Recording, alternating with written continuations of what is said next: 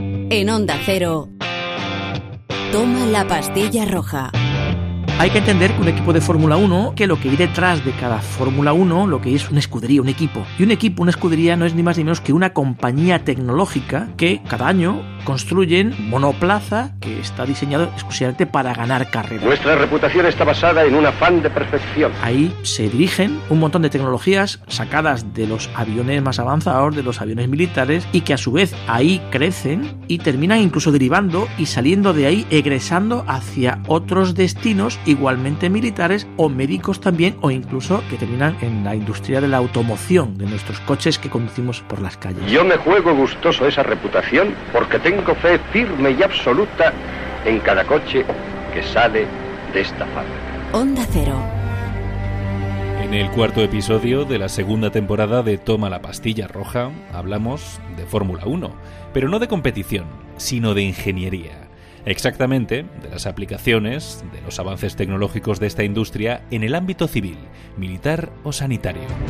Y es que es en este último campo en el que me quería parar en este contenido desclasificado de la entrevista con el gran José Manuel Zapico, más conocido como Virutas de Goma. Porque sí, como ya escuchamos en el episodio, la tecnología de la Fórmula 1 puede salvar vidas. Pues mira, en 2012 hubo una conexión, ya la había, entre los médicos y la Fórmula 1 y un ingeniero de MAT, de McLaren Applied Technology, se fue a un hospital infantil de Inglaterra y le preguntó a uno de los médicos, oye, ¿cómo os podemos ayudar? Y entonces en la cafetería el médico le explicó al ingeniero que tenían un problema con un niño, un niño que les volvía locos porque los parámetros los miraban y les cambiaban a cada poco, le daban un tratamiento y aquello, bueno, los sistemas de medida pues daban unas cifras que les chocaban mucho. Entonces el ingeniero de, de, la Fórmula 1 les preguntó, oye, ¿eso, ¿ese aparato cómo se mide? Dice, no, no, son muchos aparatos.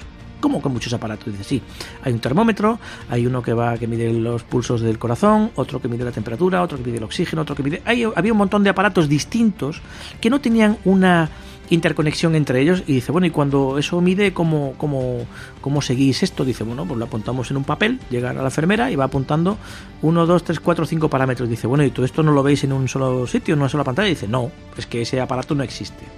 Y los tíos hicieron una cosa tan chula como que desmontaron un ordenador principal de un Fórmula 1, esto lo fabrica McLaren, se llama la TAC 320B, es el cerebro electrónico que controla todos los parámetros de un Fórmula 1, pues el, el, el, acelerador, el control del motor, el control de la radio, todos los sensores que tienen en un Fórmula 1, pero claro, es un ordenador muy específico que está diseñado para deglutir, para devorar cientos de miles de datos en segundos, mientras un Fórmula 1 va disparado a 300 km por hora. Eso no existe en el mercado comercial, pero McLaren tenía uno.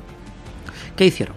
Mandaron a unos técnicos, adaptaron todos los enchufes y todos los cables de todos esos aparatos distintos de distintas marcas, distintos proveedores a ese TAG 320 y de forma mágica, porque no hay otra explicación, los médicos en una pantalla de plasma, como la televisión que tenemos en casa, pudieron ver todos esos parámetros centralizados en una sola pantalla. De forma que, de golpe, al niño le daban una pastilla, pues no sé, una aspirina, y la aspirina causaba un efecto, y ese efecto, pues automáticamente, pasado el tiempo correspondiente, pues se mostraba en los parámetros comparados, uno al lado de los otros, que medía todos aquellos chismes, todos aquellos dispositivos, y que la centralita de un Fórmula 1 era capaz de unir, de sumar y de encontrar relación entre ellos. El niño se salvó gracias al corazón de un McLaren. Con la irrupción de la pandemia del coronavirus, además de adaptarnos como sociedad para aplanar la curva de contagios, se ha tenido que invertir y trabajar en la producción de elementos de protección y de tratamiento. Muchas industrias se han reinventado para echar una mano confeccionando mascarillas, pantallas de protección, filtros o material sanitario. Y estoy seguro de que la Fórmula 1 ha tenido mucho que decir en este sentido. Pues fíjate, una de las cosas más chulas que ha hecho últimamente la Fórmula 1 en relación con lo que vivimos los eh, meros mortales que no estamos en esa categoría y en esa competición es una cosa que comenzó al principio de esta pandemia que nos tiene a todos sujetos por el pescuezo y se llamó el proyecto Pit Lane. El Pit Lane es la calle de boxes donde los coches entran a cambiar neumáticos y hacen sus paradas y que es paralela a la recta principal de un circuito. Y en el proyecto Pit Lane que hicieron, pues prácticamente todos los equipos, sobre todo los equipos basados en, en, en Inglaterra, se pusieron a colaborar entre ellos se unieron para desarrollar respiradores. Se dieron cuenta de una cosa, mira, mm, la tecnología médica es una tecnología muy compleja que tiene unos niveles de precisión altísimos, superiores a los de la aeronáutica y superiores incluso a los de la Fórmula 1, y entonces dijeron, bueno, ¿cómo podemos ayudar a todo esto? Nosotros tenemos la capacidad de fabricar esto, de crearlo, pero queremos poner, queremos aportar algo, queremos poner nuestras manos en esto.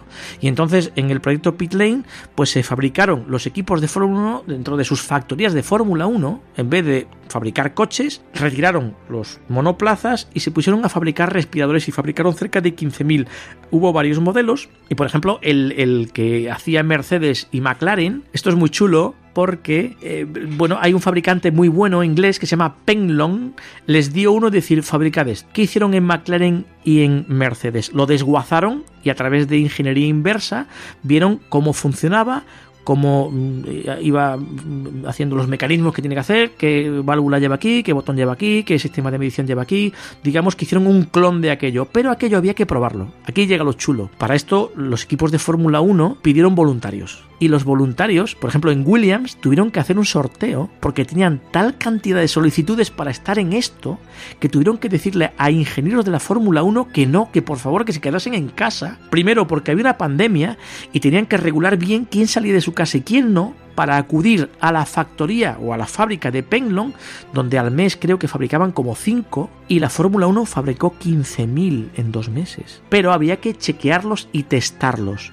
¿Qué pasaba? Pues cada tarde salía una furgoneta de McLaren, de Red Bull, de Renault, de Williams, de los equipos de Fórmula 1, con 6, con 8, con 10 aparatos respiradores, iban a la factoría de, Red de, de, Penlon, los descargaban y chicos vestidos de McLaren o de Mercedes o de Red Bull o de Williams, que son enemigos en el circuito y en la pista, allí eran súper amigos porque decían, a ver, ¿qué tal os ha salido? ¿Y cómo funciona? ¿Y qué tal va? Y hemos puesto una válvula que en vez de fibra de carbono va a ser de fibra de vidrio. Y hemos metido aquí un reostato que sirve para regular no sé qué. Pues mira, pues hacerlo tal. Fíjate que los enemigos en el circuito eran compadres y socios en una batalla que han terminado, quiero pensar que algún día se acabará ganando, pero que todo lo que podían hacer eh, con sus manos, con su ingeniería, con su know-how, pues se aplicó en beneficio de la salud de todos.